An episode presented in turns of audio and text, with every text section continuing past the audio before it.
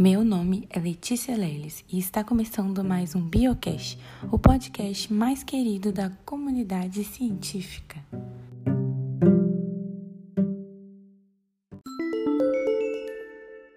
Hoje nós vamos falar sobre uma descoberta impactante sobre a Covid-19, as armadilhas extracelulares de neutrófilos desencadeadas pela SARS-CoV-2, um artigo publicado em 9 de junho de 2020 por pesquisadores da Universidade de São Paulo, que apresenta um mecanismo imune envolvido na Covid-19 que está abrindo caminhos para um novo tratamento para a doença.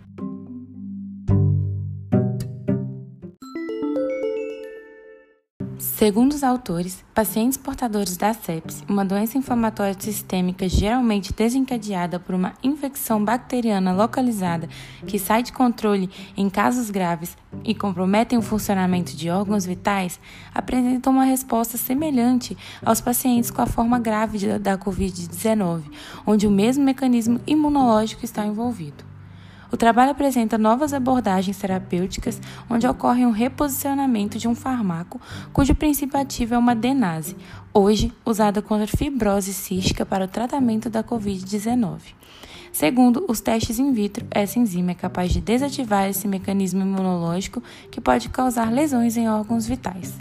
A sepse se diferencia da Covid-19 em primeiro momento, já que é uma infecção bacteriana e não viral mas a partir do momento em que os mediadores inflamatórios entram em ação, o quadro se torna semelhante, onde nos dois casos a participação das NETs, as armadilhas extracelulares neutrofílicas. O neutrófilo é um tipo de leucócito capaz de fagocitar as bactérias, fungos e vírus que compõem a linha de frente do sistema imune. E as NETs utilizam dele como estratégia de defesa, onde, em alguns casos, ocorre a ativação de uma enzima conhecida como PAD4, que migra para o núcleo do neutrófilo induz um aumento da permeabilidade da membrana nuclear,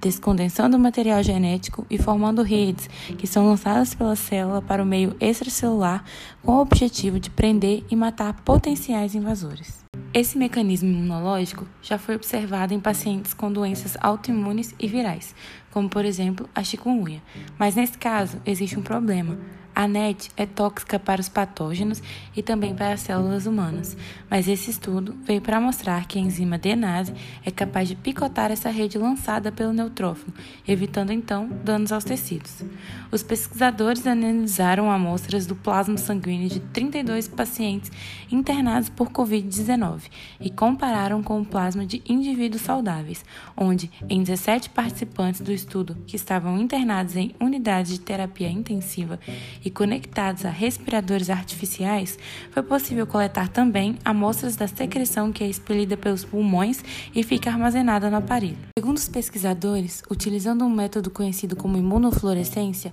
o plasma sanguíneo das pessoas internadas por Covid-19 está repleto de NETs e que a quantidade dessas armadilhas neutrofílicas na secreção pulmonar é 10 vezes maior, o que sugere que os neutrófilos estão produzindo NETs por todo o organismo, mas que a produção se concentra concentra nos pulmões. Análises feitas com amostras do tecido pulmonar de pessoas que morreram em decorrência da Covid-19 confirmam esse fato.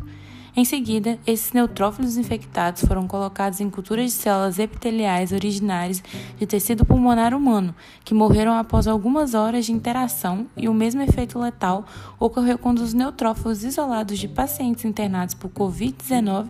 foram colocados na cultura de células epiteliais pulmonares. A diferença é que, com a presença das DNases, que foram inoculadas nos neutrófilos antes de colocá-los no meio de cultura, a morte celular foi evitada, já que essa enzima atua para desestruturar a armadilha neutrofílica depois que ela é lançada pela célula de defesa.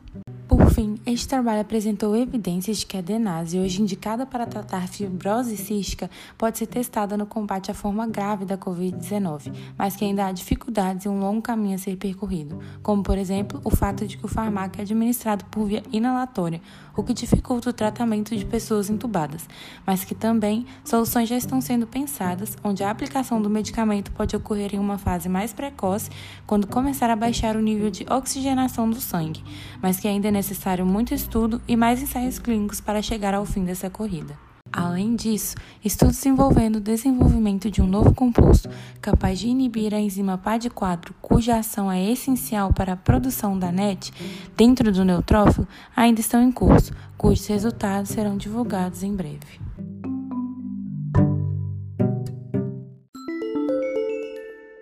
E este foi mais um Biocast. Até a próxima!